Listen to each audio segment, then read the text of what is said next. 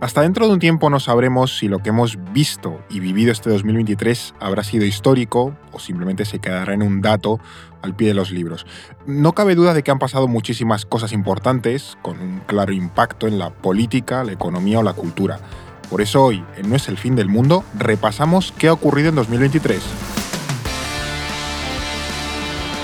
No es el fin del mundo, el podcast semanal del orden mundial. Este es el último episodio del año de este podcast en 2023 y por eso tenemos con nosotros Alba Leiva, ¿qué tal? Pues aquí estamos, ya cerrando el añito, cerrando diciembre. Cerrando diciembre. Y David Gómez, ¿qué tal David? Con ganas de terminar el año ya, Fer, muy buenas. Jolín, lo has dicho como si hubiese sido Muy nefasto. Pero porque desastroso. empieza otro año nuevo. Ah, vale. no O sea, por acabar este. Por ganas. el- Por ganas de, de empezar. O sea, ganas el- de el. Miras a comienzo. 2024 con optimismo, ¿no? Como si se viniesen cositas. Exactamente, se vienen cositas. Vamos a dejarlo ahí. Ha sido, bueno, eh, ha sido un año intenso en lo internacional, creo que estaremos de acuerdo, eh, en que ha- bueno, han pasado muchas cosas. No sé si a la altura de 2022, que ahí teníamos eh, el inicio de la invasión de, de Uf. Ucrania. Igual Madre no, mía. igual no, pero no se le ha quedado corto, la no, verdad. la verdad es que no, la- los guionistas han estado muy a la altura. Sí, sí, sí. sí. Eh, nos ha quedado corto. ¿Con qué momento os quedáis de este 2023? Bueno, ha habido muchos momentazos, ¿no? Así se me vienen a la cabeza varios. El Mundial Femenino de España, por ejemplo. Sí. Sí. El Wimbledon de Alcaraz. Eh, Veo- se empiezo a ver un patrón. A ver. ¿Quién lo podía imaginar? No, hombre. eh, por ejemplo, los Rolling Stones han sacado disco por primera vez en 20 años. o y no, casi y no 20 se han años. muerto, lo cual es también un éxito para ellos. No Sí. se ha muerto ninguno. Eso está bien. bueno, Bueno. Mick Jagger creo que cumplió Casi. 80 años. Eh, David, Y- te la estás jugando otra vez. Ay, madre Es verdad. mía. Ay, madre mía, es verdad. Bueno, Da- espero- David, el, el asesino de, de, No, ce- de no, no, por favor. si queréis eso sí contar que- a alguien- con alguien para vuestras necroporras, contad Eso con es. David. Gafaste al pobre Kissinger, dijiste que estaba vivito y coleando, A palabras ver, pero con, textuales, con 100 años. con 100 años y con al día 100 años siguiente, Ya, ya tocaba, ¿no? al día siguiente Hay llamó a San decir Pedro. que llevaba 100 años sin morirse. O sea que, bueno, Claro. en tu favor. Un día, un accidente, pues. Le puede pasar a cualquiera. Le puede pasar a cualquiera, exactamente. Eh, también fue el inicio de The Eras Tour, el tour de Taylor Swift, Mm, Sí. el tráiler del GTA 6 Sí, un momento también muy esperado. y, lo más importante, la renovación de Simeone como También. entrenador del Atleti. O sea, ese es para mí el momento más relevante del año. Pero bueno, bromas aparte, creo que el momento más eh, impactante para mí a nivel internacional fue la insurrección del grupo Wagner en Rusia. Mm. Recuerdo ese sábado como si fuera ayer porque estaba de fiesta en una casa rural con mis amigos del máster. Pues me extraña que te acuerdes. Bueno, eh, tengo lagunas de la Ah, noche, vale. pero ese es el Tiene momento. un, un- un recuerdo borroso de ese momento. Me acuerdo muy bien. De ese momento tengo ese eh, lapsus en el que eh, me estaban vacilando, o pensaba que me estaban vacilando, de, oye, que está habiendo un golpe de Estado en Rusia. Digo, eh, venga, yo Claro, me tú voy ya a- en, la, en la octava copa que me estás contando. Yo 9 de estaba- la mañana, veníamos de toda la noche de fiesta. Digo, yo me voy a dormir, esto eh, tiene que ser una broma. Y, y no, no era una broma. Y pensar que iban hacia Moscú, Sí, que sí. podían asaltar el Kremlin, eh, parecía ciencia ficción. Yo aquello. recuerdo el seguimiento durante todo ese día de, de- yo estaba en Asturias de vacaciones, y siguiendo, desayunando, luego tomando una sidra siguiéndolo, en la playa siguiéndolo, era como ¡ah!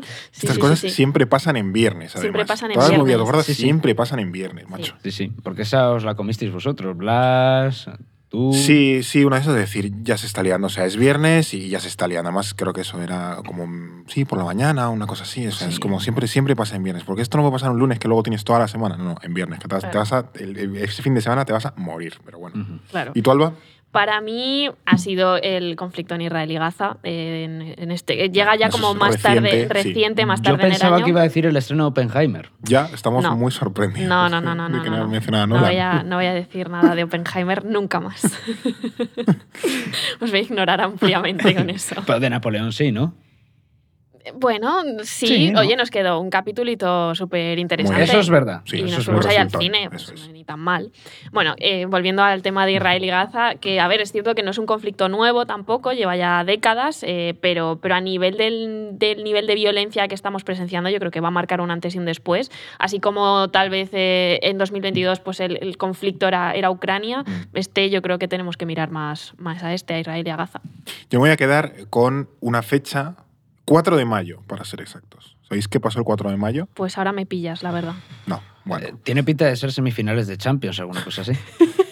No lo sé, pero no, no iba por ahí en ningún Casi, caso. casi. Y es que el 4 de mayo estrenamos No es el fin del mundo. Ah, mira. Es verdad. Claro. El 4 de mayo verdad. nació este, Es este verdad, es podcast. Eh, todavía no tiene ni un año, sería un ocho mesino ahora mismo. Eh, entonces, bueno, el 4 de mayo yo me quedo con esos eh, momentos. No sé si eh, tendrá relevancia internacional en algún momento. Acabará en las Pero- reuniones de la Wikipedia. Pero tiene relevancia en el orden mundial. Eso es, fue, que- fue importante para, para nosotros y también para, espero que mucha gente que nos, que nos sigue. o sea que- Eso esperamos. no, ahora, ahora repasaremos muchos highlights, muchos eh, grandes momentos de, de este año, porque tenemos, eh, por suerte o por desgracia, mucho donde elegir. Y es que 2023 ha sido movido desde el principio, apenas había transcurrido una semana de este año, eh, cuando de repente tuvimos el asalto al Congreso de Brasil. Eran unos vibes de Estados Unidos. eh, fue un poco flashback, pero no, no, ahí estaban en enero eh, asaltando el Congreso de, de Brasil. Totalmente. Es que las comparaciones son odiosas, Fer, ¿eh? entre el asalto al Congreso de Brasil y el asalto al Capitolio el 6 de enero de Era 2021. una secuela. Sí, sí, Sí, sí, sí, completamente total, una total. secuela. Ahora miramos a los eneros como con Con miedo. miedo, De sí, sí. otro más, mm, ¿qué va a pasar? Sí, es que además hay que recordar que el asalto al Capitolio de Estados Unidos se produjo ese 6 de enero, justo el día en el que el Congreso se reunía para contar los votos del colegio electoral y certificar la victoria de Joe Biden contra Donald Trump en esas elecciones presidenciales de 2020. En el caso brasileño, el asalto al Congreso se realizó después de que Lula da Silva tomara posesión como presidente de Brasil, que había vencido en la segunda vuelta de los comicios a Jair Bolsonaro, Mm. que era el presidente en esos En comicios. ese momento, sí. Al igual que Trump, Bolsonaro denunció que se había producido fraude electoral y la respuesta de sus seguidores más radicales fue asaltar la sede del Poder Legislativo para evitar su salida. Afortunadamente, ninguna de las dos insurrecciones prosperó, pero lo cierto es que el asalto al Congreso de Brasil reflejó la globalización de esa derecha golpista y la deslegitimación de los procesos democráticos. que Es, que cierto que en, en Brasil no se estaba votando nada, o sea, el Congreso estaba vacío, si no Sí. recuerdo mal, o sea, saltaron el edificio, se dieron un paseo por allí, se hicieron fotos y luego se volvieron a su casa. En Estados Unidos sí que había, sí que había gente dentro del, eh, del Congreso, pero bueno, era un poco esa... mm, cómo, cómo se copian los movimientos, ¿no? Esa globalización de, de esa eh, derecha radical que dice, bueno, pues voy a saltar el Congreso para intentar revertir resultados que no me han dado la, la razón. Pero bueno, es cierto que esas acusaciones de, de fraude se han vuelto recurrentes entre, entre candidatos de este, de este perfil. En Argentina, por ejemplo, tenemos el caso de, de Milei, que aunque acabó ganando las, las elecciones, habló de fraude colosal eh, tras las, la primera vuelta Sí. eh, en las que se, se impuso al el peronista Sergio Massa. Luego, como digo, terminó ganando, pero en esa primera vuelta deslegitimó el, el proceso. Es cierto, por ejemplo, que a Bolsonaro no le ha ido muy bien desde No. entonces, porque no, no le salió bien la jugada. En junio fue inhabilitado, si no recuerdo mal, Es uno- verdad. unos cuantos años por la justicia Sí, brasileña. creo que fueron ocho años, hasta 2030, justo. Pero el que sigue en la, en la jugada todavía en el terreno de juego es Trump, que no le va precisamente mal eh, por las encuestas. De, de hecho, ha sido un año muy positivo para Donald Trump a su manera, eh, porque bueno, tenemos que acordarnos que, que en el mes de marzo Trump recibió su primera imputación por sobornar presuntamente a una actriz porno con, eh, con dinero de su campaña antes de las elecciones de 2016. O sea, fue un caso súper mediático que empezamos Sí. a, a- a ver, ¿no? Sí. Y actualmente hay cuatro causas penales abiertas contra él. Eh, suma y sigue este señor. Sí, sí. Eh, varias de ellas tienen que ver con sus intentos de subvertir el resultado de las elecciones en 2020. En el caso de la actriz porno igual se queda más Es casi ya, ya empieza a ser anecdótico. sí. más Sí. anecdótico, en los otros casos Lo son más, grave. son más graves, y eso que el otro es grave, ¿no? Sin embargo, esta fue especi- especialmente significativa porque era la primera vez que un presi- expresidente de Estados Unidos era imputado por un tribunal. Este Mm. era el caso que de repente lo- tuvimos la imagen ¿no? de Trump ahí imputado. Entrando, sí, sí. Lo más llamativo de esto es que las imputaciones han revitalizado la figura de Trump dentro del Partido Republicano, ya que había quedado bastante tocado después de las elecciones de medio mandato de noviembre de 2022. Mm. En las midterms, la mayoría de sus candidatos perdieron en estados claves y contribuyeron a que, le- a que la victoria de los republicanos pues, fuese pirrica, así muy, muy Sí, nada. es verdad que en 2000 Sí, porque el. Senado ni siquiera lo recuperaron, Sí. creo que incluso aumentó ligeramente la mayoría demócrata y solo recuperaron la Cámara de Representantes que, que fue casi por nada. Mm. Claro, fue un impulso para los, para los demócratas, mientras que la candidatura de Trump parecía que se, que se, que Sobre se todo que, es- que se desinflaba. esperaba una ola republicana. Claro, se hablaba no de esa tal. ola roja que luego no fue Sí, así. eso es. Y de hecho empezó a, a surgir esta como una alternativa a Trump, que es Ron DeSantis, el, Sí. el gobernador de Florida, queda, como pues, le va a sustituir. Y ahora, por el contrario, ni se contempla la posibilidad de que DeSantis amenace la nominación de Trump como candidato presidencial. Y bueno, y además, si en febrero la, la, distancia entre Trump y DeSantis era de 8 puntos, hoy es de 50. Es decir, Ron DeSantis se ha desinflado completamente y Trump vuelve a coger fuerza. Y no solo esto, también está empezando a superar a Biden en algunos sondeos. Así que ojito con Trump en 2024. Ojito que no estamos hablando el año que viene de la victoria de Donald Trump en las elecciones. pues, pues puede ser una posibilidad. Es una opción bastante plausible. Y lo que dice Alba es que tiene todo el sentido, Fer, porque con estas imputaciones Trump ha recuperado la atención mediática y ha logrado alimentar ese relato de la caza de brujas, del deep state, de ese estado profundo contra el de medios de comunicación, poder judicial, y del mismo modo ha conseguido que los electores republicanos y los principales líderes del partido cierren filas o tengan que cerrar filas en torno a su figura, se tengan que pronunciar mm. a favor de Trump. Desde luego, Trump parte en una posición mucho más ventajosa de a esas elecciones presidenciales de 2024 que la que tenía el año pasado, aunque habrá que ver también en qué quedan sus causas judiciales porque va a coincidir justo con, con esa campaña electoral. Sí, es lo que se ha dicho mucho, que precisamente estas imputaciones le iban a beneficiar porque iba a permitirle retomar ese relato victimista de los bueno, el Estado me persigue, el establishment me persigue, soy una víctima y tal. Entonces, bueno, sí, efectivamente, eh, Trump ahora mismo está remontando en las encuestas y luego también es cierto que ha sido un año especialmente convulso para Estados Unidos y en particular para la administración Biden, tanto dentro como fuera de sus fronteras. Sí, sí, sin ninguna duda. De hecho, Biden ha tenido que sortear numerosas dificultades en este año 2023. Por ejemplo, en el No solo sus caídas no solo sus caídas. ya lo lleva gestionando desde hace unos años. Tiene las rodillas. y sus lapsus, y no solo las rodillas, la verdad, por lo que parece. Eh, bueno, en el plano económico, eh, la primera mitad del año estuvo caracterizada sobre todo por esas subidas de los tipos de interés y la amenaza de una nueva crisis financiera, que ahora parece que ya no es tal, pero no sé si os acordáis que en marzo tuvimos la quiebra del Silicon Valley Bank que fue la mayor caída de un banco estadounidense desde la quiebra de Lehman Brothers que antecedió a la crisis económica de 2008. Se temía precisamente que esa caída del Silicon Valley Bank provocara un efecto dominó en los mercados similar al de esa gran recesión. Y de hecho ese pánico se aceleró también con el colapso dos días después del Signature Bank, que era famoso por tener un tercio de sus depósitos en criptomonedas. Ha sido un mal año para los criptobros. Ahora está subiendo el Bitcoin otra vez, pero bueno. Eh, bueno, pero esto siempre va por olas. Lo, que pasa es que sí que vimos una burbuja y como un grandísimo optimismo con, las criptomonedas, pero de repente este año ha sido el, gran batacazo. Mm. ¿no? Veremos si en 2024 es el renacido el Bitcoin, no sabemos, pero bueno, no tiene pinta. No, de momento tiene buenas perspectivas, pero efectivamente se le vieron un poco las costuras a ese mundo cripto donde todo parecían ríos de chocolate y maravillas, como mira, no, al final. Eh, son mortales como, como cualquier otro. El caso es que al final esto no acabó desencadenando una crisis financiera, entre otras cosas por la intervención de la Reserva Federal, que fue clave para evitar que otros bancos siguieran el mismo camino, porque la Fed ha tenido un papel protagonista este año en la economía estadounidense, no solo, bueno, estadounidense y mundial, mm. porque no solo por esta intervención en forma de financiación para evitar una eventual falta de liquidez de los bancos estadounidenses, sino que hablar de la Fed en este 2023 es hablar de lo que hemos comentado antes, de la subida de los tipos de interés. Sí, además a mediados de, de diciembre, hace apenas unas semanas, ya la Fed dijo bueno, que, que por el momento paraba las subidas de tipos y que se planteaba empezar a bajarlos en el próximo año, lo cual es como, bueno, ya hemos tocado techo, esto ya no va a seguir creciendo los tipos de interés, así que bueno. Si es que tuvieron creo que fueron 11 subidas consecutivas, una auténtica barbaridad. Sí, sí, sí, la inflación estaba disparada, además tiene el problema de que el, problema, bendito problema, de que el, desempleo no, no, crecía, tienen paro estructural y decían, es que si no, eh, hay que seguir estrangulando la economía. Pero bueno, los tipos de interés, para quien eh, no lo tenga muy, muy claro, es el precio que se paga por el dinero de un préstamo, a mayores tipos, más caro es conseguir un crédito y por tanto la, la demanda de dinero se reduce, que era un poco el, eso, el problema que tenía Estados Unidos. Exacto, es uno de los instrumentos clásicos de política monetaria. Mm. Cuando hablamos de política monetaria solemos hablar de, subidas o bajadas de, tipos de interés. Y como veníamos de un contexto de alta inflación provocada por la recuperación post-pandemia y la invasión rusa de Ucrania, mm. la Reserva Federal se puso manos a la obra y elevó los tipos de interés hasta el 5,5%, que es el máximo, es muchísimo, máximo desde el año 2001. Mm, ya nos vamos a, más de 20 años. Eh, la consecuencia previsible es que el aumento de las tasas de interés contrajera la actividad económica de Estados Unidos. Es un riesgo siempre asociado. Sí. Incluso algunos economistas llegaron a pronosticar una recesión inevitable. Tendríamos ahí durante el año pues, unas amenazas de recesión constantes.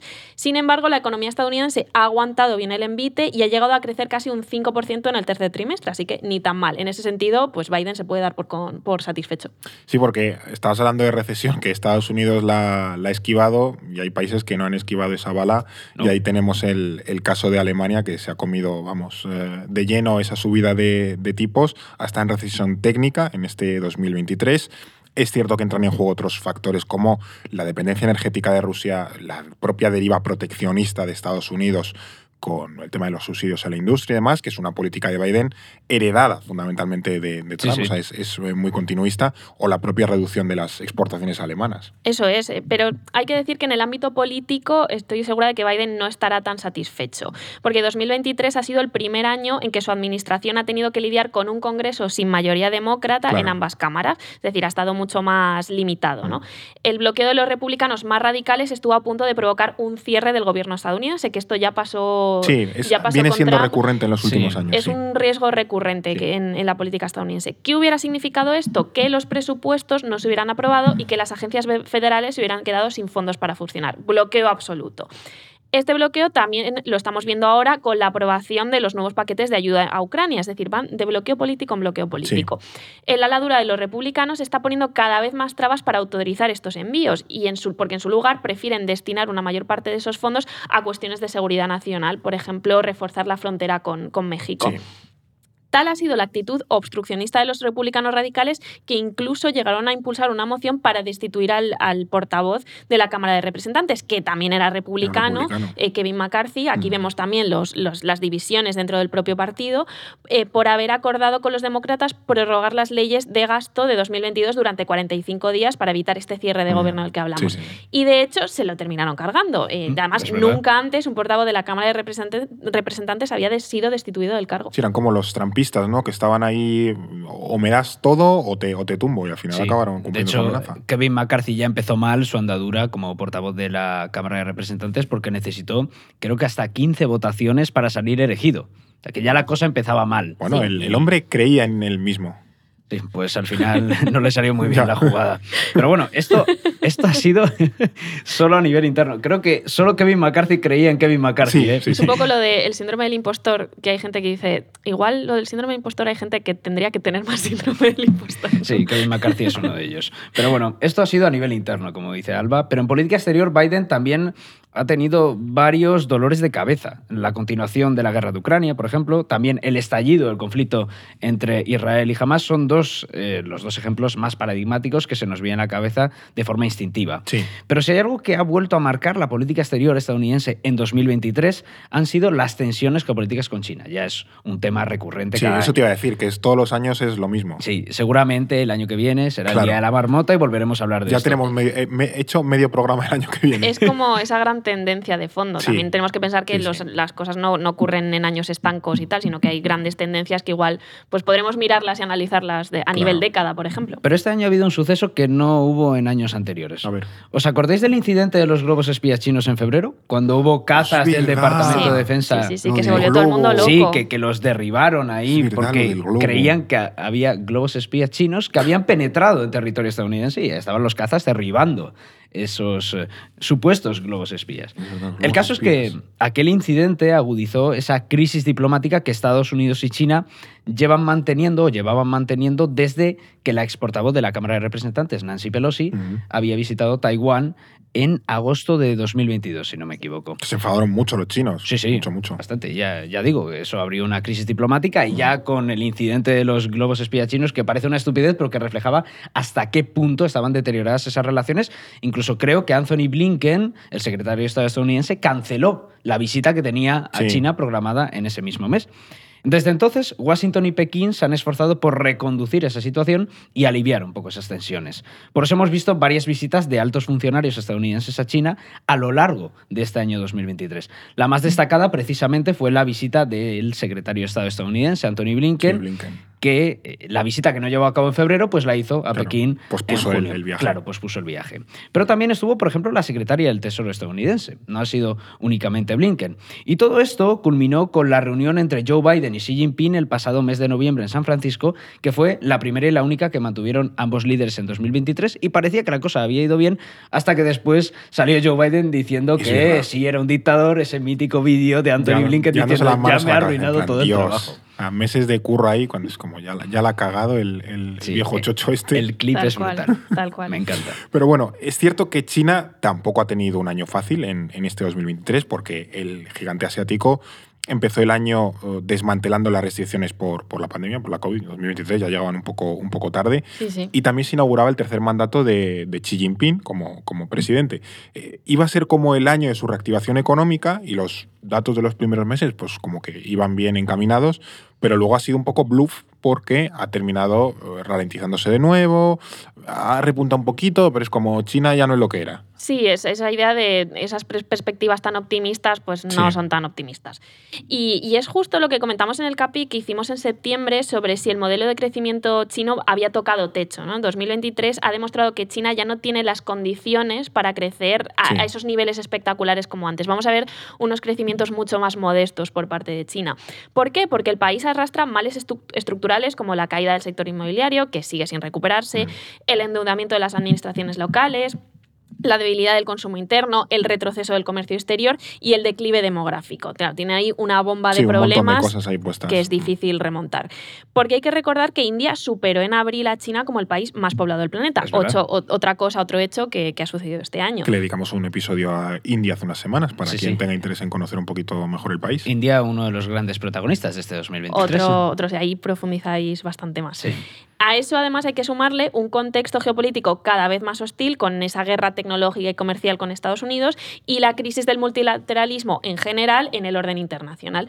Por eso hemos visto a China redefinir su estrategia buscando impulsar los sectores de alta tecnología como la producción de chips y la inteligencia artificial o reformulando su gran estrategia geopolítica que es la nueva ruta de la seda, con proyectos menos ambiciosos y más centrados en, cuestiones como la sostenibilidad o- la vanguardia tecnológica. Hace poco eh, vi un titular, no sé hasta qué punto sería cierto en el sentido de que decía que China estaba intentando relanzar el proyecto de la nueva ruta de la seda y tal.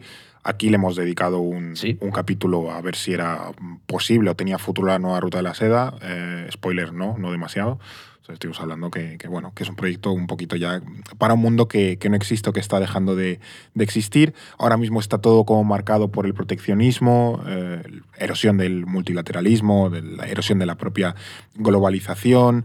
Eh, bueno, yo creo que recomiendo mm, a quien no lo haya escuchado que se lo ponga porque creo que es bastante interesante ver un poco por dónde va esa tendencia global de la nueva ruta de la seda. Yo creo que nos quedó bastante chulo. Desde Sí, luego, fue un o sea, está mal que lo digamos nosotros, pero bueno, sí. Vamos a. Honesta- honestamente, Claro, modestamente. desde la Vamos a ser un poco Kevin McCarthy. Eso no es. tenemos suficiente síndrome del impostor. Claro. Pero bueno, al final la reformulación de la nueva ruta de la seda muestra dos cosas. Primero, que China quiere aprender y está aprendiendo de sus errores en cierto modo y adoptando una actitud mucho más realista, no pensando en macroproyectos de inversión en infraestructura, sino en cosas mucho más eh, alcanzables. Sí. Y segundo, que sus principales objetivos sí que permanecen intactos. China sigue buscando ganar influencia global y promover un orden internacional alternativo al que domina Estados Unidos, Sí. basado en el multilateralismo y en la multipolaridad, es decir, un equilibrio entre diferentes potencias. Esto se ha traducido en una estrategia exterior más proactiva de Mm. China. China está mucho más activa en política exterior. En 2023, por ejemplo, hemos visto a Pekín ejerciendo de mediador en ese acuerdo de normalización de relaciones Es verdad, diplomáticas es verdad, es verdad. entre Irán y Arabia Saudí. O, por ejemplo, proponiendo un plan de 12 puntos para la paz en Ucrania. Que es cierto que el plan era un tanto vago, bastante vago. Sí, era como Pero- no decir nada, Sí, pero pero bueno. eso no era lo importante para. China. Y en, ¿eh? el, y, perdón, el- Sí, sí. y en el caso de Irán y Arabia Saudí también hay que decir que China llegó un poco en el último momento para, para ponerle la guinda al pastel porque sí que hay esfuerzos de, de más tiempo de entre los dos países. No, no sé, obviamente a China le viene muy bien a nivel de imagen exterior porque claro, se vende como que él vino ahí a solucionar. eh, a Sí. solucionarlo todo en realidad hay un, un trabajo de fondo de acercamiento. Lo importante es que la foto se la llevaron, Sí. igual que con Tal el cual. plan de 12 puntos, el mensaje que buscaba transmitir Pekín es que China será un actor clave en las negociaciones de paz que haya entre Rusia y Ucrania Claro. en el futuro. Pero sin duda uno de los principales hitos de China en política exterior este año ha sido la ampliación de los BRICS. Mm. Porque Xi ha apostado bastante fuerte por revivir esta alianza como alternativa a Occidente y esta ampliación se ha percibido, o China la ha vendido, como un fortalecimiento del bloque que hasta ese momento que parecía, aparte de disfuncional, que sigue teniendo disfuncionalidades, como un poco muerto, una alianza de principios de los 2000. Y al mismo tiempo le ha permitido consolidar a China su influencia entre los países del sur global. Que es cierto, bueno, que esta ampliación de los BRICS eh, incluía países que tampoco son demasiado relevantes en la arena internacional, metía Argentina, además a la Argentina de, de Milei, que luego hablaremos de, del más adelante. Sí. Eh, metía creo que también Emiratos Árabes. eh, es decir, metía países que, que, bueno, que está bien dentro del club, pero vamos, que tampoco te Hay, van a hay un solucionar la vida. mapa en el orden mundial También. con los nuevos miembros de los BRICS, por si la gente es. quiere consultarlo. Sí. Fantástico mapa. Bueno, si eh, China se ha consolidado como esa eh, potencia fuerte de los BRICS, como que la otra cara de la moneda ha sido precisamente Rusia, porque en 2023 ha estado de nuevo marcado por la guerra en Ucrania. Tuvimos una exitosa contraofensiva el, el pasado otoño, pero después esto se ha estancado, ¿no? Eh, Sí. otoño del otoño del año pasado, 2022. Y en 2023 ha estado bastante estancado. Pero es cierto que eh, las hostilidades del frente han acabado permeando en Rusia hasta los propios pasillos del Kremlin, que ha sido un poco juego de tronos este año. Sí. Sin duda, 2023 ha sido el año de las luchas de poder dentro de Rusia. Hay que recordar que Vladimir Putin comenzó el año haciendo lo que mejor sabe, relevar al comandante jefe de las Fuerzas eh, Armadas en Ucrania. Eh, lo que pasa es que ese comandante en jefe no era uno cualquiera, sino un tal eh, Sergei Surovikin. Sí. Surovikin había sido el hombre que había frenado la sangría de las tropas rusas durante la contraofensiva ucraniana de otoño, es decir, el que había minimizado daños. Eso Sí, no sí, pueden. Les había salvado la papeleta. No es moco de pavo prescindir de un Mm. perfil así. Y, y además, esta contraofensiva fue la que el ejército ucraniano liberó miles de kilómetros cuadrados y recuperó Mm. territorios tan importantes como la ciudad de Gerson. Mm. Eh, y bueno, ¿cuál es el- era el problema de Surovikin? Que era uno de los militares predilectos del grupo Wagner. Mm, Y aquí, ya nos encontramos problemillas. problemillas. Que esta es la mítica compañía privada de mercenarios rusos. Hemos hablado mucho de ella este año Mm. tales como explicamos en el pi- episodio que dedicamos a la insurrección de Wagner, de estos que hicimos así. eh, Un poco corriendo. un poco corriendo. Y tanto. Dentro de las fuerzas rusas hay dos facciones. Una que representa la cúpula del Ministerio de Defensa, encabezada por el ministro Sergei Shoigu y el jefe del Estado Mayor del Ejército, Valery Gerasimov. Mm. Y otra que es el Partido de la Guerra, que estaba encara- en- encarnado por el grupo Wagner, Wagner y su líder, Yevgeny Prigozhin, y por los combatientes chechenos de, de Ram- Ramzan Kadyrov. Eh, y bueno, pues Surovikin era uno de los hombres predilectos de esta facción más dura. Sí, sí, aquí importante utilizar pretéritos. Sí, sí, Sí, iba a decir. importante, en importante. paz descanse Sí, Prigozhin. sí. Sí. Pero esa destitución de Surovikin fue vista por Prigozhin como un intento de Putin de querer reducir la influencia de Wagner en Ucrania en detrimento del ejército y en particular del Ministerio de Defensa. Sí. Era esa estrategia mítica del divide y vencerás que tanto ha usado el presidente ruso para ejercer de árbitro indispensable entre facciones. El problema es que Prigozhin empezó a desacreditar a Shoigu con una vehemencia cada vez mayor. Acordaos del vídeo ese mítico de Shoigu, Gerasimov, no sé qué, que Sí, sí. anunciaba o Sí. que amenazó con... No, no lo decía en español, lo decía en ruso. Sí, que sonaba bastante más potente. A mí me asustaba. Yo, si hubiese sido Shoigu, eh, me hubiera asustado bastante. E incluso llegó a amenazar con retirar a sus hombres de esa batalla de Bakhmut, que es la más sangrienta de la guerra, y donde Wagner ejerció un papel eh, preponderante, Fundamental, sí, fun- fundamental. eh, y amenazó con, con retirar al grupo Wagner de esa guerra de Ucrania por la falta de munición y de suministro. Se quejaba Sí, sí, sí, permanentemente de esa ineficacia del Ministerio de Defensa. Sin embargo, el punto álgido llegó ese 23-24 de junio, cuando 5.000 milicianos del grupo Wagner se rebelaron, tomaron la ciudad rusa de Rostov del Don, en el sur del país, y se dirigieron hacia Moscú. Esa Y noche David David estabas estaba en Claro. una Y casa David estaba bebiendo ron. como un piojo. Vamos a decirlo todo, esa noche en la que David estaba cocido como un piojo. Eh, pero bueno, recuerdo, sí, es cierto lo que comentábamos antes, ¿no? Ese drama de aquel fin de semana, pero bueno, que hubo que... Yo recuerdo que, que un, un colaborador eh, de EOM, Álvaro de Argüelles, Mm. eh, estaba, no sé a dónde estaba volando, pero se pagó el wifi del avión para seguir lo que estaba pasando. Ostras. Porque quería enterarse. Me acuerdo que nos, nos lo contó, sí, sí. Un wifi de avión. Bueno, al final es cierto que se, se quedó en un poco menos de lo que parecía. Eh, duró muy poquito, porque parecía que, que el régimen de Putin a ratos iba, iba a colapsar. Eh, pero bueno, es que Wagner, toda esa columna de, de mercenarios, llegó a estar a 200 kilómetros de Moscú y sin ningún tipo de, de oposición.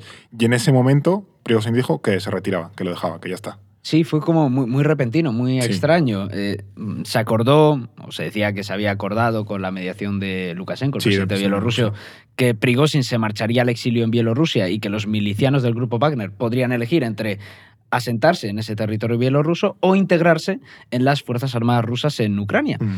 O sea, el envite de Prigozhin, hay que recordarlo, que eso lo dijimos también en, en el capítulo de la insurrección, no buscaba desafiar la autoridad de Putin, sino presionarle para que relevara a la cúpula del Ministerio de Defensa y en particular a Shoigu. Sin embargo, lo cierto es que esa rebelión fallida de Wagner se percibió como el mayor desafío interno al poder de Putin desde que accedió Sí, sí, sí. al poder en 1999. Totalmente. El mundo había presenciado cómo unos miles de mercenarios avanzaban hacia la capital rusa sin apenas oposición. Y por primera vez se le veían las costuras a ese régimen de Putin. Así que el presidente ruso, lejos de forzar un cambio en la cúpula militar rusa como quería Prigozhin, consolidó a Shoigu y a Gerasimov como hombres fuertes dentro del Kremlin. Y aquí viene el plot twist, porque de repente Mm. eh, ese mes dijimos, bueno, la trama se queda ahí, pero no. eh, dos meses después, Prigozhin y otros Mm. seis miembros de la cúpula de Wagner murieron en un siniestro aéreo que todavía no se ha esclarecido muy bien, pero... Sí, porque sí, llamarlo accidente es que no sabemos. Pues iban en avión y el avión Y de explotó. repente- Porque pasan cosas, en Rusia Claro. pasan cosas. Como tanta gente que se ha caído de barandillas, barrancos, se ha resbalado en la ducha. Se ha resbalado en la ducha dentro de una bolsa de deporte. Eso es, que Sí, eso sí. es, a veces pasa. Yo- Ocurre. Yo, entiendo que a veces pasa, te eches dentro de una bolsa de deporte y además te, te resbales. Pero bueno, eh, conociendo a, a Putin y a su régimen, pues es evidente que el accidente, con muchas comillas de Prigozhin, pues no, no pilló de sorpresa. Había motivos de sobra para que el, el presidente ruso o alguien de su círculo cercano, no, no tenía que ser él, pero al menos él lo conocía, impulsasen un, un hipotético magnicidio de, de Prigozhin. Lo que sí es verdad es que eh, no parecía el momento más previsible para hacerlo, o sea, como que, o sea, aquí lo hablamos, ¿no? Que parecía como muy pronto, muy inmediato Sí. en relación a su rebelión, pero eh, de hecho Prigozhin había reaparecido hacía poco, ¿no? Públicamente en la cumbre, una cumbre que hubo esos días, Rusia-África en, en San Petersburgo. Claro, es que encima en Rusia incluso. Sí, sí, Sí, y- sí. Y, de hecho su último vídeo fue precisamente en África, no se sabe exactamente cuál era el país, reclutando mercenarios. En cualquier caso, la muerte de Prigozhin tenía bastantes incentivos para Putin a priori, Mm. porque por un lado transmitía un mensaje de, de disuasión hacia sus posibles opositores. Eh, hasta entonces daba la sensación de que Putin se había mostrado demasiado débil e indulgente con Prigozhin y eso pues es algo que otros, otros oligarcas podían estar tomando Claro, nota. claro. Con su muerte volvía a implantar el terror ante cualquier subordinación. Con Putin no, no puedes, no, no puedes hacerle frente. Mm. Por otro lado, reforzaba su posición interna. Sin Prigozhin, Wagner quedaba totalmente descabezado y se erradicaba la principal amenaza interna que había tenido su régimen. Además, la muerte de Prigozhin coincidió con la destitución de Surovikin como verdad. jefe de Sí, la sí, Fuerza sí. Aérea Rusa, que era el cargo que desempeñaba desde que fue relevado como comandante en jefe de, en, en Ucrania, como que Mm. se completó esa purga que ya había iniciado meses atrás. Además, la muerte de Prigozhin daba vía libre al gobierno ruso para poder controlar de forma directa los negocios del grupo Wagner en África. Es decir, un control total, un reforzamiento de Wagner posiciones. Lo han desguazado, Sí, sí, sí, básicamente. Después de cargarse a Prigozhin y a sus, a la, la cúpula del, del grupo, Wagner fue triturada, vamos. Sí, y aquí nos puede dar la sensación de que Putin ha salido reforzado, de que el régimen ha salido reforzado, pero yo creo que su fallecimiento ha sido más un síntoma de debilidad que de fuerza. Mm. Y me explico. En primer lugar, las, las disputas internas van a seguir presentes. Eh, segundo, si, si, hubiera orde- si Putin hubiera ordenado ese presunto asesinato, su represión ahondaría en la bunkerización del presidente ruso. Claro. Este aislamiento de Putin que vive siempre rodeado de, de perfiles afines, ¿no? que no, no tiene críticas. Y eso, evidentemente, se traduce en más ineficacia y en peores tomas de decisiones, como hemos visto desde el inicio de la invasión. Pero si el asesinato lo hubiera orquestado algún hombre cercano como Shoigu, sería además un síntoma de que a Putin se le ha ido de las manos completamente la disputa entre facciones. Así que bueno, esto es algo más a largo plazo, pero tendencias de las que hay que tener esta- hay que estar pendientes en Rusia. Sí, además, eh, este es otro tema importante, Fer, porque sin Prigozhin, el partido de la guerra, que es esa facción más dura dentro de Rusia, quedó desarticulada. Y el equilibrio entre facciones que ha alimentado Putin históricamente se ha roto. Mm. Es decir, el presidente ruso ha puesto todos los huevos en una cesta. Si la situación empeora en Ucrania, que es previsible, es, al menos. Es algo que sí. puede Lo- pasar. Lo, y- podremos hablar en próximos episodios, cómo puede evolucionar la situación en Ucrania en 2024, pero sí. Claro, exactamente. Pues ya no va a tener a un Surovikin o a un Prigozhin para jugar al palo y a la zanahoria. Entonces, es una apuesta Te bastante. falta la otra parte de la balanza con la que hacer de, de contrapeso. Exactamente. Y por supuesto, no se puede olvidar el impacto que tiene esto en la proyección internacional de Rusia. De momento, parece que Rusia sigue manteniendo intacta su presencia en África, pero a medida que la inestabilidad interna se recrudezca, eso va a significar también más dificultades para ejercer su influencia en el exterior, porque tienes que destinar también recursos a sofocar tus, tus revueltas internas. No, totalmente. Bien es cierto eh, que 2023 tampoco ha sido un año especialmente bueno para, para Ucrania. Veníamos hablando de Rusia, pues para Ucrania eh, tampoco lo ha sido. Eh, es cierto que se generó mucho, mucho hype, mucho optimismo eh, con esa contraofensiva que luego tuvo unos avances muy limitados y desde luego que no, no eh, estuvieron a la altura de las expectativas que se habían planteado, sobre todo desde Estados Unidos. Eh, Totalmente, Fer. Además, esto de la contraofensiva, lo- contraofensiva lo veníamos hablando desde, desde febrero, los medios occidentales lo, Sí. lo venían anunciando. Incluso el jefe de la inteligencia ucraniana vaticinó en enero que la derrota final de las fuerzas rusas llegaría en primavera. O sea, un, un discurso optimista a más no poder. Sí. Eh, también se hablaba de la, de la península de Crimea, anexionada eh, por Rusia en 2014, que, que iba a ser recuperada. Mm. O sea, un- una victoria total, ¿no? Sin embargo, esta ansiada contraofensiva se dilató con, en el tiempo por el mal clima, los retrasos en los envíos de armas de Occidente Sí. y finalmente a principios de junio el ejército ucraniano inició la ofensiva en el sur y el este del país, pero, pero los resultados, pues como decías, no han sido nada fructíferos, eh, o por lo menos están muy lejos de ese gran avance que se hizo en otoño 2022. Mm. ¿Por qué ha ocurrido esto? Pues primero porque Ucrania había perdido su capacidad de sorpresa. Claro. Segundo, porque Rusia contaba con unas defensas mucho más fortificadas y mucho mejor eh, organizadas. Eh, tenemos, si vemos el mapa, que de hecho hay un mapa muy bueno en el orden mundial explicando y Hoy mostrando estamos hablando esto. todo de mapas nuestros, es pero es que a ver, mapas. es que tenemos mucha ¿Qué, cosa. qué culpa tenemos nosotros ¿Qué de culpa tener tenemos si somos mapas? tan buenos? Claro, eso es. No, pero te enseña muy bien esa fortificación eh, como una línea de trincheras Sí, y campos sí. minados que protege ese territorio ocupado por Rusia.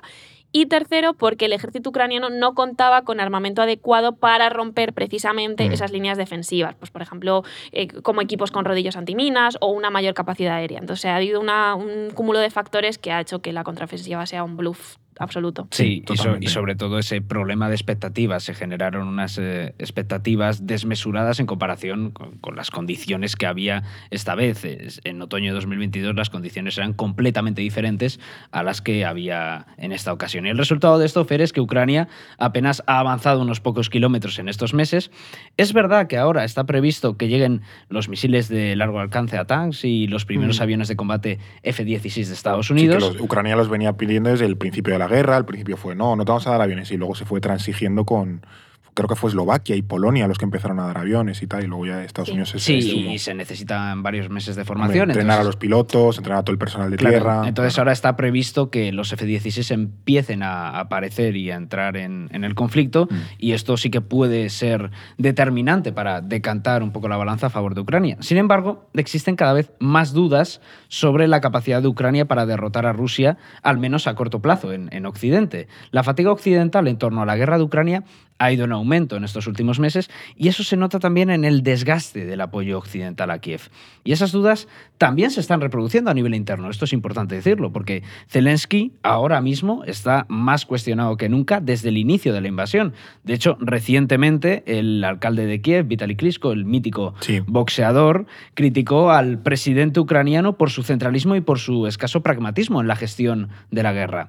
Y esas críticas se sumaban también a las del comandante del ejército, Valery Zaluzny, que demandaba un cambio de estrategia en el frente. ¿Os acordáis ese artículo De que hecho, escribió él, en The di- él Economist? dice Sí. directamente que la, la ofensiva ucraniana está, está estancada. Sí, sí. Estamos estancados.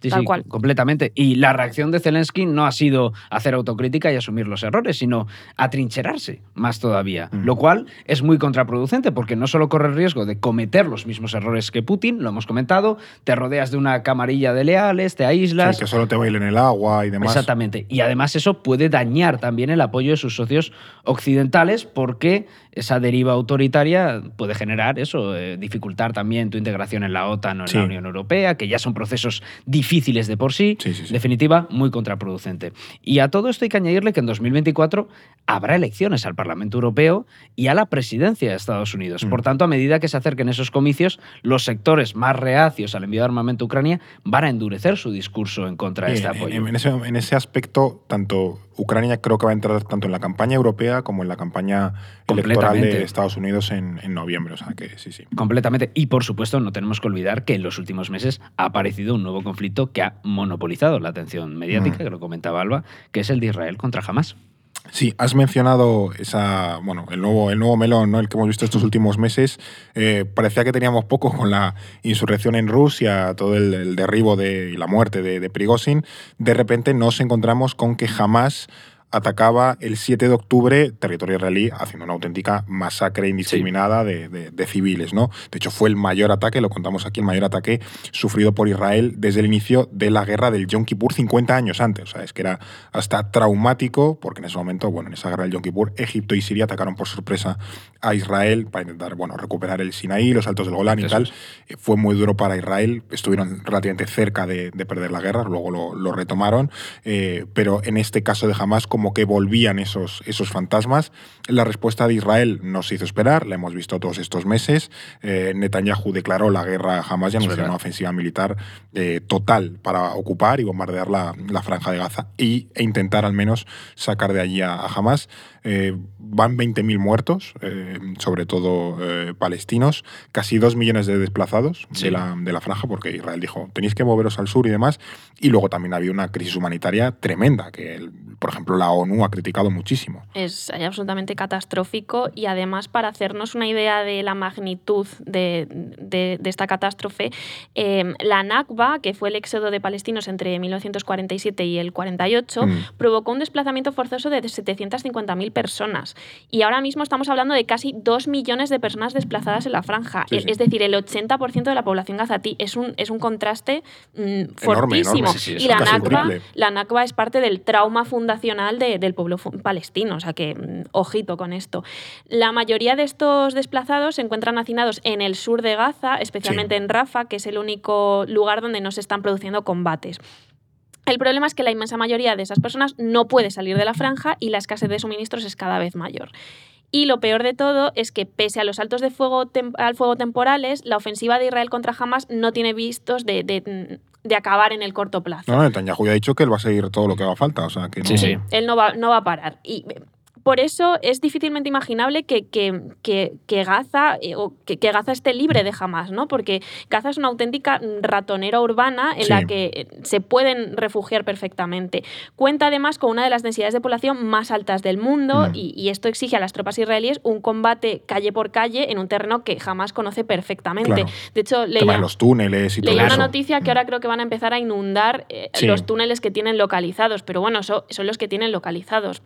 Están en, quiero decir, no, no es un, no es una lucha, eh, tienen mucha superioridad armamentística, pero no es una lucha de igual a No, igual. claro, en esa asimetría jamás ha intentado eh, rascar por el lado en el que ellos pueden ser más fuertes, que es básicamente escondiéndose. Claro. Sí. Y también es cierto que utilizando muchas infra- infraestructuras civiles y demás, ocultando la infraestructura militar en buena parte de la infraestructura civil. Y otra cosa importante es que sus dirigentes, los dirigentes de Hamas, ni siquiera se encuentran en la franja de Gaza, de Gaza así que erradicar su estructura. Que están es, en Qatar, ¿no? es completamente Sí. imposible. No puedes descabezar a alguien, por ejemplo, eh, comparándolo, salvando las distancias, pero si lo comparamos con el grupo Wagner, eh, descabezas a Prigozhin y de repente se queda todo Claro. como manga por hombro. Aquí no, aquí hay una estructura mucho más clara y más difícil de deshacer. Claro. Y en- incluso en el supuesto de que esto sucediera, tampoco va a terminar con la resistencia palestina. O sea, puedes acabar con Hamas, pero estás creando un caldo de cultivo de, de- de rechazo a Israel eh, muy, muy fuerte. Sí. Sí, es, es prácticamente una quimera imaginar que Israel a corto plazo puede erradicar a Hamas, por lo que comentaba Alba, esa red de túneles, funcionarios también que, que están ah, bajo financiación de Hamas. Eh, Aquí en, en el orden mundial, en este podcast, le hemos dedicado varios episodios a entender con toda la amplitud posible el conflicto, desde un doble episodio a entender la, la historia del conflicto entre Palestina e Israel, a episodios eh, sobre, por ejemplo, Hezbollah, que le dedicamos uno Eso es. hace poco, algún especial sobre el ataque, o sea que le hemos dedicado bastante atención. Si te interesa el tema, te los puedes escuchar porque, ya digo, no es solo uno, sino que hay varios episodios analizando esta cuestión. Sí, sí, completamente. Y bastantes artículos. De hecho, Alba publicó un par también, bastante, explicando precisamente esto: que si Israel, en el supuesto de que consiguiera erradicar a Hamas, que es bastante improbable, por Sí. no decir casi imposible, eh, en la franja de Gaza, ¿qué es lo que viene después? Claro. Porque realmente el gobierno israelí no tiene un plan de transición para Gaza. Es una de las cosas que el diario Haaretz, el diario israelí, le ha criticado más a, a Netanyahu. La primera opción lógica que surge es que regresara la Autoridad Nacional Palestina, la ANP, pero ni Israel aceptaría un retorno de la ANP, lo ha dicho Netanyahu, ni la ANP podría aceptar recuperar el control de la franja de Gaza gracias a Israel. Para que volviera la ANP, lo razonable es que hubiera primero una autoridad transitoria encabezada por una coalición de países árabes cercanos o que han normalizado relaciones con Israel, Emiratos Árabes, Jordania, Jordania. Marruecos, eh, etcétera, Egipto. Pero por mucho que varios estados árabes hayan normalizado sus relaciones con Israel, ¿quién estaría dispuesto a asumir ese berenjenal después de la auténtica carnicería que estás provocando en Gaza? Sí, totalmente, sí, sí. De esta manera solo quedarían dos opciones, que es o que Israel ocupe militarmente la franja de Gaza de forma indefinida o que quede un vacío de poder que permita la irrupción de nuevas formaciones islamistas o yihadistas, como sucedió, por ejemplo, en Irak. Sí, es que si Israel intenta solucionarlo dejando un vacío, el problema que va a generar es todavía peor, muy probablemente. Sí, sí, sí, totalmente. Y aquí hay una cuestión de fondo que es el futuro de, de Benjamin Netanyahu, porque la reputación Mm. del primer ministro israelí ya estaba tocada eh, después de que en marzo impulsara pues, esta polémica mm, reforma judicial que sacó a muchos israelíes a las sí. calles, que bueno, pues recortaba derechos de, el poder de los jueces en favor de- del Parlamento. Y recordemos que Netanyahu tuvo que parar esta reforma después de que, bueno, pues de, de- de todas estas movilizaciones masivas. Que esa reforma venía en parte porque él está imputado por corrupción Claro. y no quería permitir que le empapelasen, básicamente. Sí, sí. Claro, vamos, que al final vemos que la situación en Israel ya venía siendo inestable durante la primera mitad de año, Mm. ahora todavía más.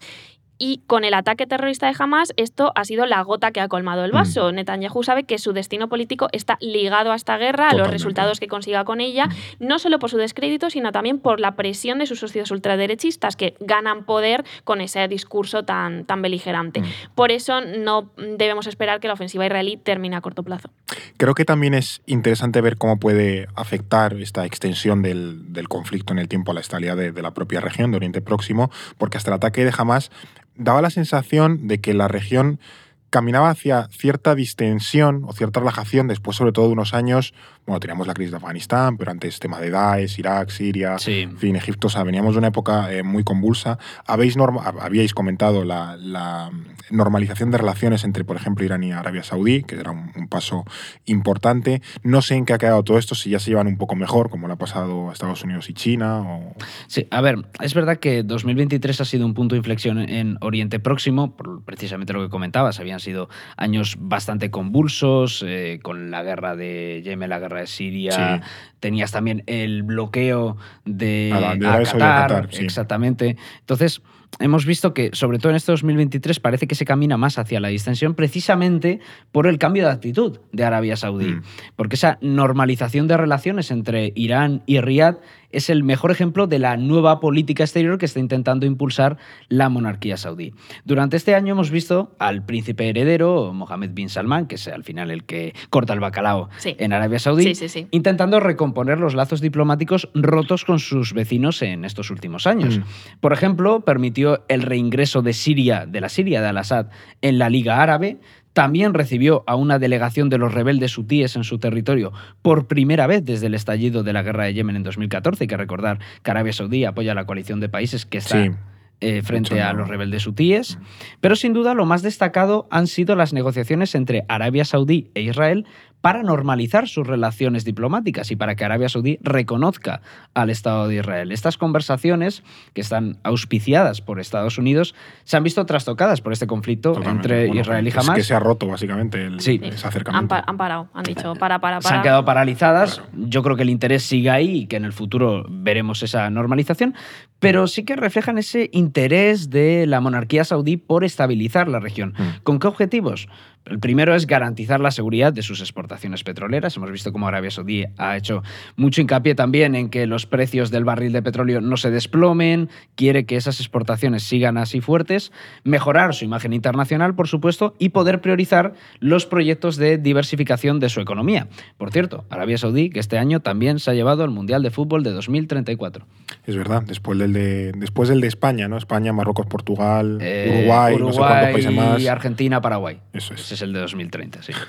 Hay que lavar imagen, aunque sea de, de- de cualquier forma posible. No, no, tal cual. O sea, de hecho, eh, creo que también acogieron una, una especie de cumbre, reunión por la paz en Ucrania y tal, Sí. de nuevo en este intento por mejorar su imagen internacional, ser un papel de mediador, tal. Bueno, es, lo- es una estrategia que va más allá también de Arabia Saudí, que es esto de plantearte como mediador. Lo mencionábamos antes con China, con, con los 12 Sí, puntos, o con, el, o con Irán y, y- y la propia Arabia Saudí, pero también está Qatar por ahí por medio. Eh, los países Bueno, árabes venimos están... de una COP, eh, de una cumbre del clima en Emiratos Árabes, que no es el país Pero- más eco-friendly del mundo. Claro, Mm. pero ojito con esa con, con ese pink washing, bueno, o esa dulcificación Sí, de esa sí, sí, imagen De, de estos países, porque, porque es una estrategia muy pensada. Sí, sí. Lo que está claro es que tanto la guerra de Ucrania como la, de, que, la que existe entre Israel y Hamas han mostrado la inestabilidad que vive el orden internacional. Yo creo que es una de las, lo que tú comentabas antes, ¿no? esas grandes tendencias de fondo Sí. que estamos viendo y que trascienden los, los años naturales. Pero eso, es, eh, es- estos son solo la, la punta del iceberg, porque en 2023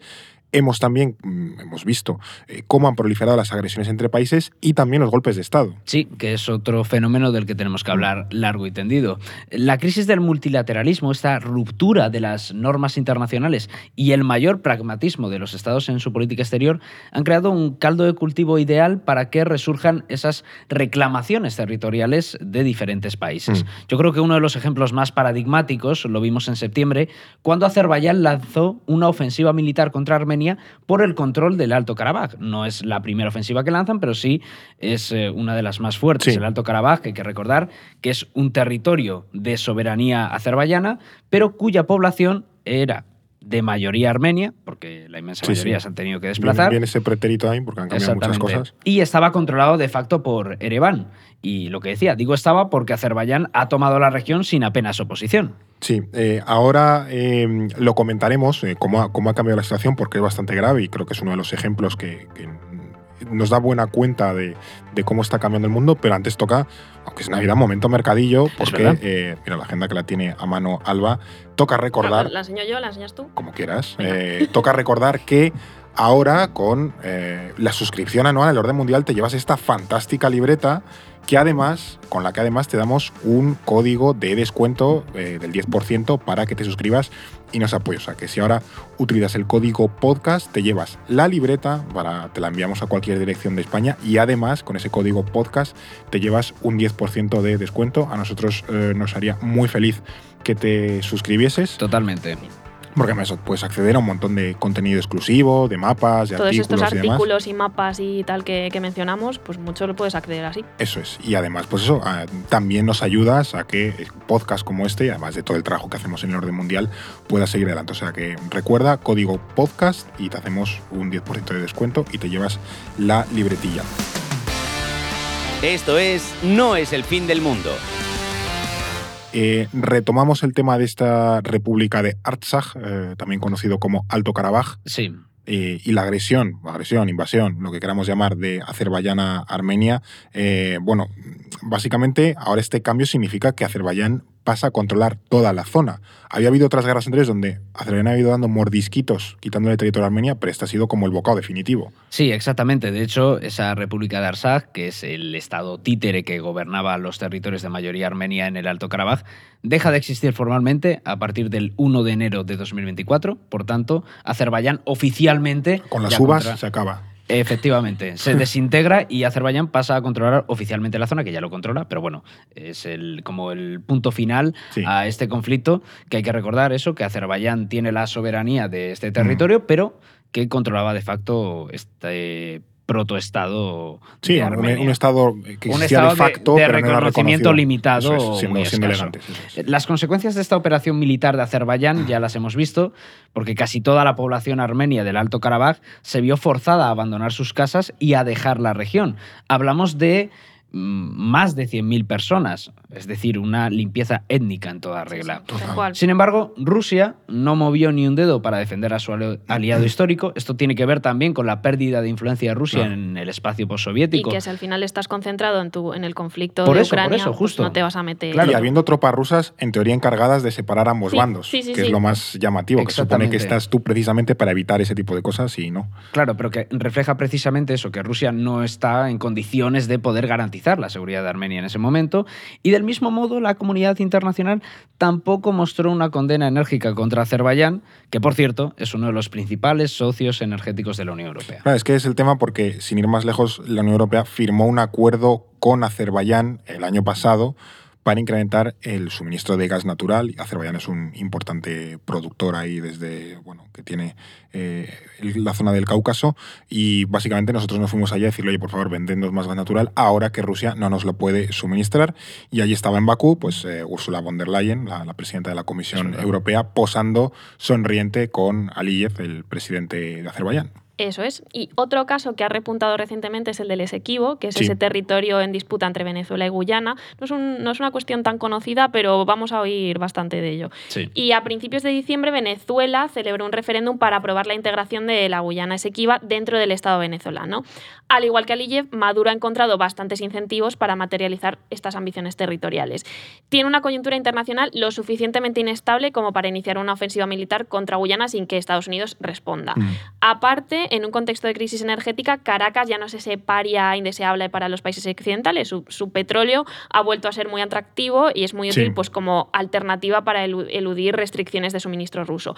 Y, por supuesto, no hay que olvidar que en 2024 hay elecciones presidenciales en Venezuela. 2024 va a ser un año de elecciones que no vamos a parar. Nos van a dar mucho Nos trabajo. lo vamos a pasar bien. Nos lo vamos a pasar bien.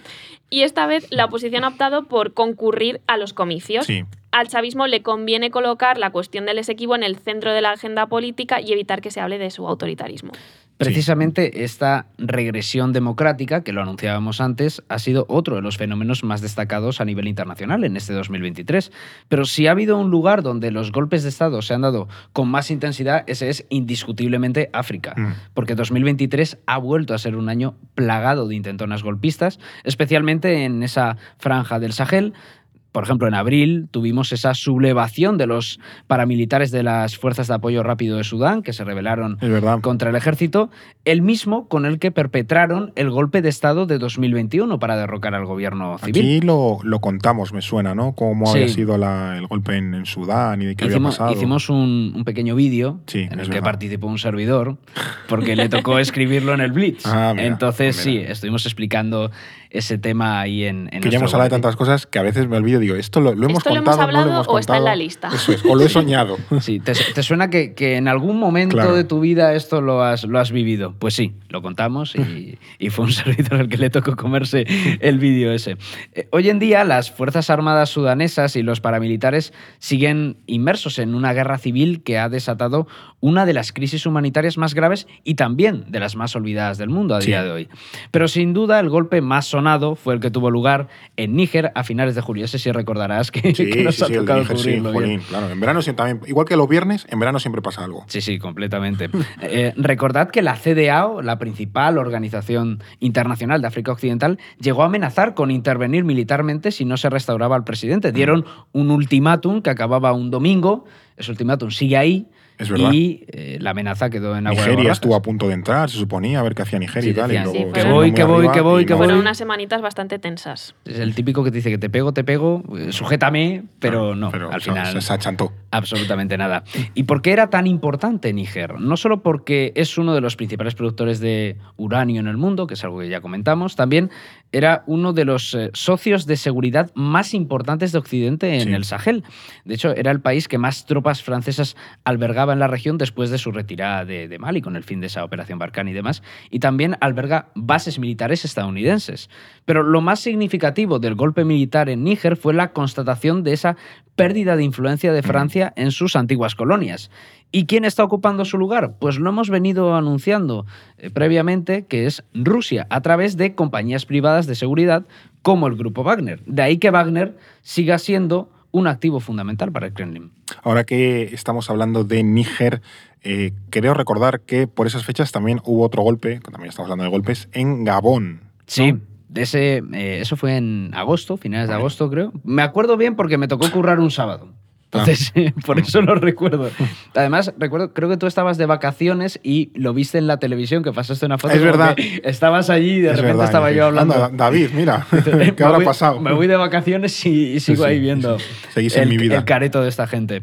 Pero bueno, hay que decir que en este caso no había una motivación anticolonial detrás. De, eso sí, Ali Bongo, que era el dictador gabonés, era uno de los principales aliados de Francia en África, así que su caída también fue un buen reflejo de esa incapacidad de París para controlar la zona. Sí, le metieron un, par de goles allá a Francia este verano. De todas formas, eh, aunque 2023 haya sido un, año de golpes de Estado, también ha sido testigo de varias elecciones democráticas relevantes.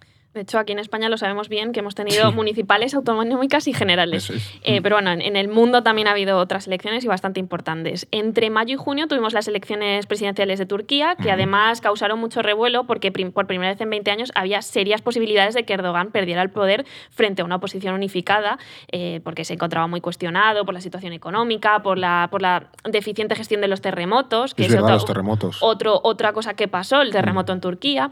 Y además eran unos convicios bastante simbólicos porque se celebraban en el año que conmemora el centenario de la fundación de la República de Turca Ujú. por, por Mustafa Kemal Atatürk.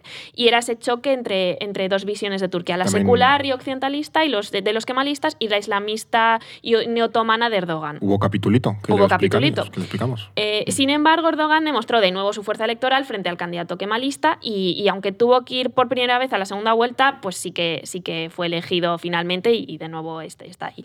Eh, donde sí le fue mejor a la oposición fue en Polonia, porque en octubre la coalición ultraderechista encabezada por la Justicia perdió la mayoría absoluta que había tenido desde 2015 y la derrota de, de este partido gobernante en, en Polonia suponía pues, un frenazo al crecimiento de la ultraderecha euroescéptica que venía produciéndose en, en los países de la Unión Europea desde el año pasado. Sí, Así que hay, una, que hay una racha que. Así que Sí. vemos, vemos ahí un freno de bueno, ciertas tendencias que al final han, han conseguido una oposición. Bueno, no es si poco antes o poco después de ganar Gerd Wilders en Países Bajos las, las elecciones. o sea Eh, que- un poquito antes, porque eso fue en octubre, Bilders gana en noviembre Mm. las elecciones de Países Bajos. Y hay que recordar que veníamos precisamente de un 2022 en el que Giorgia Meloni se había hecho con el poder en Italia, Sí. arrasando en las elecciones esa coalición de derechas, y en el que la ultraderecha le había hecho el sorpaso al centro derecha en Suecia. Mm.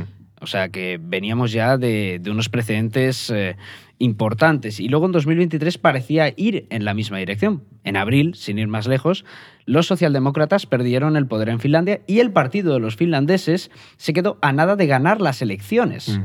Y, y, bueno, hace poco, precisamente lo que comentabas, vimos lo de, lo de Bilders, ese político neerlandés famoso por su discurso anti-inmigración, por querer prohibir incluso el Corán en, en Países Eso Bajos. es decir, por el pelo teñido ese. Bueno, teñido no, oxigenado. Pel de Rick. Es Pelo así de este. Mítica cuenta de Eh, Instagram, ¿eh? Va a ser la primera recomendación de cuenta de Instagram que se no haga es- en hay que este decir, podcast. vamos a ser justos, no es nuestras, de José de Carto, que verdad. nos enseñó en la cuenta de Instagram Pel de Rick. Pel de Sí. Rick, pelos de rico. Pelos de Rick. Aquí somos muy Pues- fans. Si nos, pues- escucha Pel de Rick, eh, un saludo. Pues Builders es el starter pack, es el arquetipo de Pel de Rick. Y, y bueno, Builders, que hay que decir que defiende también la celebración de un referéndum sobre la permanencia de Países Bajos en la Unión Europea, como si fuera un Brexit a la holandesa. Volvemos con los euroescépticos. Sí, Bueno, sí, sí. Sí, bueno, era algo que también defendieron de Marine Le Pen en su momento y tal. Es una posición que también ha ido perdiendo fuerza después del Sí. castañazo del, del Brexit. Sí, sí. No Eh, creo que, que lo veamos. Pero bueno, en cualquier caso, con este contexto, la victoria de la oposición europeísta en Polonia fue un alivio para Bruselas, Mm. ya que Varsovia también se había convertido en uno de esos eh, miembros más díscolos dentro de la Unión Sí, Europea. además Polonia no es un país cualquiera. La quinta economía de la Unión Europea, principal contrapeso a, a Francia y Alemania en la Europa del Este. Eh, le dedicamos un episodio en octubre, donde también estuvimos comentando la, la historia, el recorrido de, de Polonia. Este es- Sí. Nos está quedando un capítulo muy autorreferencial, pero como es el coche escoba de todo el año, Claro. pues Claro, es que vamos barriendo todo lo que hemos hemos ido muchas cosas. Es que ha pasado en el año y que hemos hecho nosotros hemos también hecho? este año. Sí, Claro, claro. Es verdad que es muy mm, como el meme ese de la chaqueta de Marc Jacobs by Marc Sí. Jacobs, de- pero es que al final es una recopilación de todo el año. Eh, de todas formas, Fer, las elecciones de Polonia no han sido las más importantes de este 2023, tampoco las de Turquía. Hay otras que generaron un revuelo todavía mayor. Eh, ¿Qué han sido hace poco? ¿Puede ser? ¿Otro con pelazo? ¿Que ha ganado otro tío con pelazo? Han sido hace poco, mm, no recuerdo si tiene pelazo, Sí. pero no, no, no, es que os- creo que os- queréis referir a Argentina. Yo estoy hablando de Argentina, Claro. sí. No, yo te estaba hablando de las elecciones presidenciales de Madagascar. Ah, hombre, donde el presidente fue reelegido para un tercer mandato bajo acusaciones de fraude electoral. No me digas que no tiene salseo eso. Eh, sí, en, en mi casa hemos hablado mucho de las elecciones en Madagascar, o sea, se ha comentado habitualmente en- al desayuno y tal, pero, pero sí, sí. A mí me hacía ilusión que hubiera de Turkmenistán o, bueno, las locales de Corea del Norte también. También, efectivamente. Esas estaban bien. Sí. Una bueno. pena que no esté Eduardo aquí para poder decir que él estuvo en Madagascar. Sí. Estuvo, es verdad, Estuvo en es Madagascar. verdad. Ah, bueno, otro acontecimiento del año importante. Edu estuvo en Vietnam. Sí. Él estuvo en Que Vietnam, creo es que no verdad. lo hemos Edu dicho en estuvo- este no, sé si lo podcast. hemos di- no sé si hay algún oyente que no se ha enterado todavía, pero Edu se fue de viaje sí, a Vietnam. Sí, sí. Al- Alguna vez lo hemos dejado caer en algún tal, pero sí, sí, Eduardo, por si hemos- no quedó claro, Eduardo estuvo en Vietnam de vacaciones. Y nos Pues- lo ha recordado desde entonces y seguirá haciéndolo. De todas formas, veo que os hace ilusión hablar de Argentina, así que si queréis que hablemos de Argentina... Hablemos de, hablemos de Argentina. Hablemos de no te vayas a. Madagascar, háblanos Claro. de Argentina. Bromas aparte, lo cierto es que el triunfo de Javier Milei ha sido uno de los momentos más impactantes de este 2023, porque con ese mensaje populista, antipolítico, rupturista, en el sentido literal, apareciendo con la motosierra, y con esas medidas tan extremas como la eliminación del Banco Central o la dolarización de la economía, Milei supo canalizar ese descontento de la sociedad argentina con la situación económica especialmente y tumbar al peronismo. Sí, eh, la verdad es que, eh, bueno, también sobre Argentina hemos hablado mucho estos Ahí sí que eh, hemos hablado mucho, sí, sí. Eh, hicimos también otro, otro par de episodios analizando la historia del país, el pensamiento de, de Milei. eh, también, de nuevo, te, te recomiendo mucho que los escuches si no lo has hecho todavía. Pero, eh, ya digo, creo que son muy recomendables para entender los porqués de las victorias de este candidato libertario y también un poco de dónde viene, por, cómo hemos llegado hasta aquí, en definitiva. Totalmente. Ahora, habrá que ver hasta qué punto consigue Milei aplicar sus principales promesas electorales. Va a ser uno de los principales alicientes de 2024, ya no solo por las dificultades económicas o por la falta de competencias en algunas áreas, sino especialmente por la influencia que tendrá en su acción de gobierno el expresidente Mauricio Macri, cuyo Elecciones apoyo- a vigilar las de Boca Juniors de 2024. Candidato a la vicepresidencia de Boca Juniors, que vamos a ver cuándo se celebran. Se tenían que haber celebrado Claro. el 3 de diciembre, pero hubo polémica, la justicia ha paralizado, eh, entonces vamos a ver qué pasa. Pero son unas elecciones con un trasfondo político fundamental. No ¿eh? me cabe ninguna duda de que lo vas a comentar aquí. Sí. Sin ninguna duda. Sí, sí, sí. Pero sin ninguna duda. David, de hecho, David las elecciones claro. del Boca. Lo, lo tiene apuntado ya en el calendario. Espero que no haya un episodio específico sobre la, El Boca Juniors. la relación entre Boca Juniors y la política argentina. Pues sí, equipos de fútbol en Argentina, barras bravas, la política, da, da para episodio. Hacemos ¿eh? el guion Alba y yo conjuntamente. Sí. Que le hace especial Yo sobre todo. Está, está encantada. Yo sobre todo.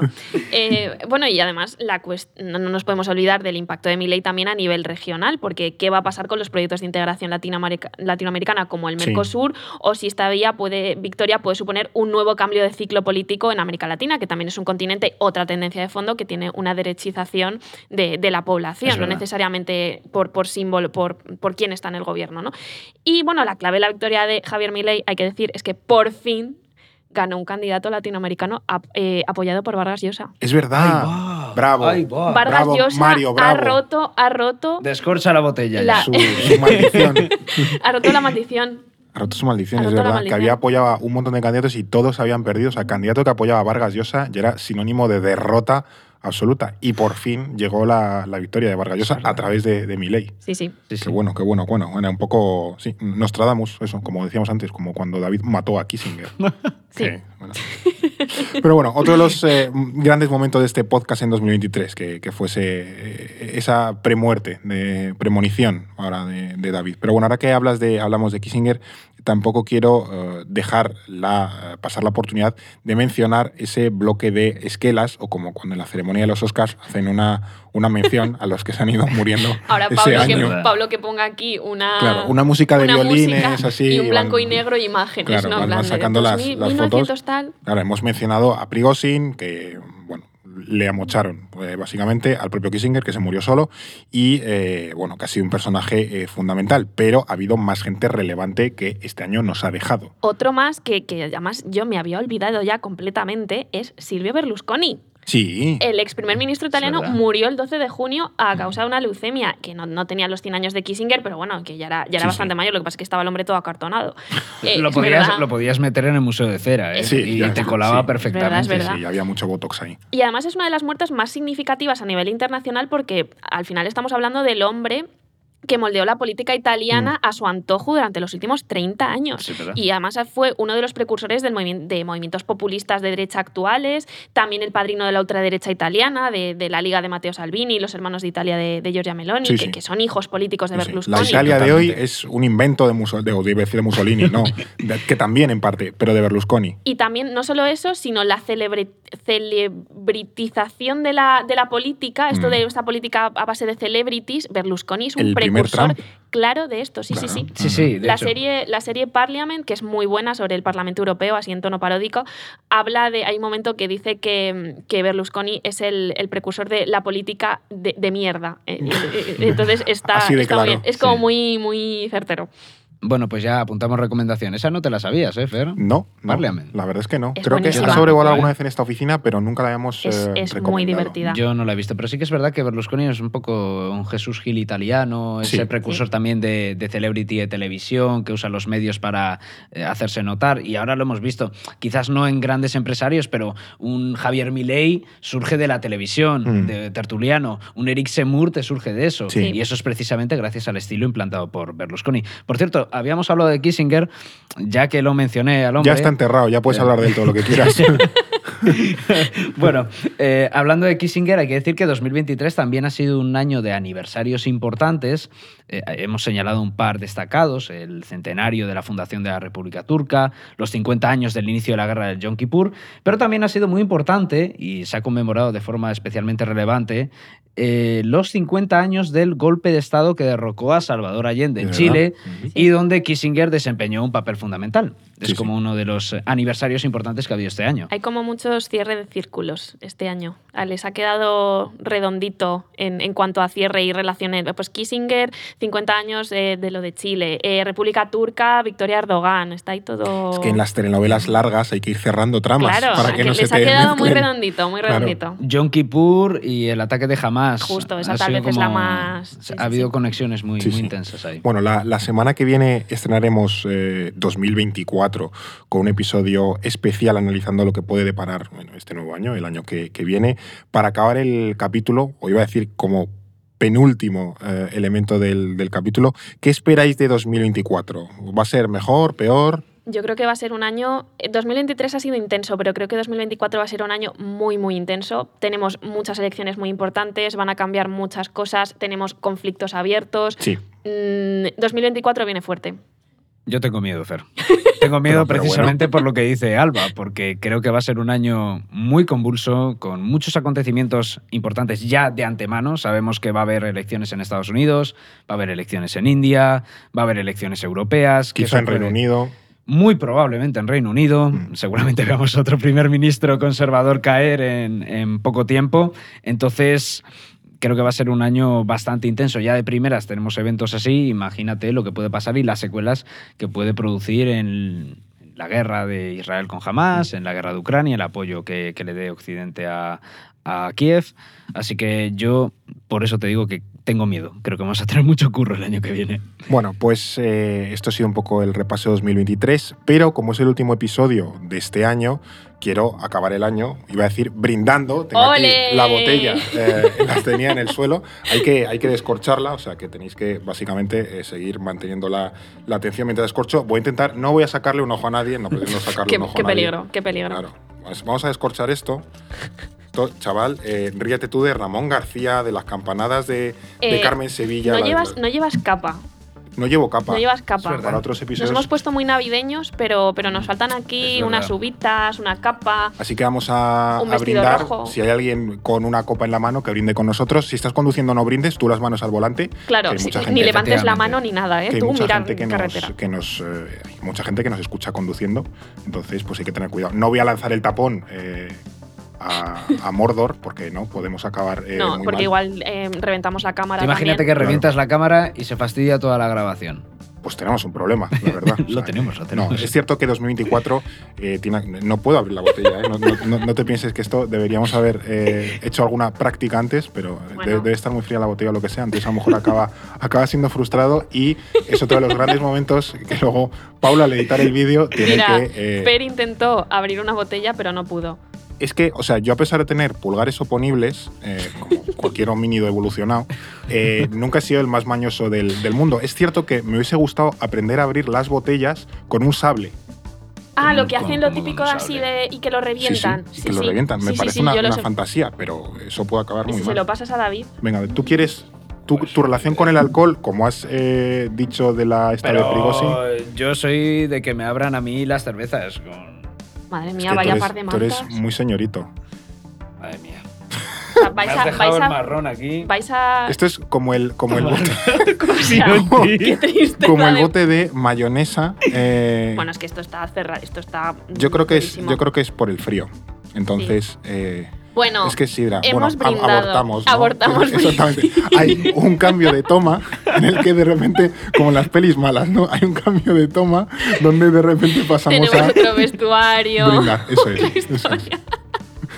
Entonces esto lo dejamos No, por creo, aquí. creo que no vamos a poder, pero bueno, eh, lo podemos eh, considerar como, como que estamos Mira, brindados. hacemos así. Eso, brindar con agua, o sea, me No, parece lo, va, lo sin peor nada, de- imaginamos que hay nada. algo. Venga, Cling. ya está, se oyen los, en los micros. Y Feliz hem- hem- 2024. hemos. Feliz 2024, pasad eh, un fantástico fin de año, espero que sea con este podcast. Gracias a todas las personas que nos habéis acompañado durante este 2023, escuchándonos en Spotify, escuchándonos en Evox, en Apple Podcast, en Amazon Music, también viéndonos a través de YouTube. Gracias a las personas que nos habéis recomendado, que nos habéis eh, puesto en el coche y nos habéis enseñado a vuestras parejas, familiares, hijos, en fin, amigos. Gracias también a todas las personas que os habéis suscrito, que habéis sido muchísimas este año. Os lo agradezco de, de verdad porque gracias a vosotros eh, hemos podido sacar adelante este podcast, otros muchos proyectos de orden mundial.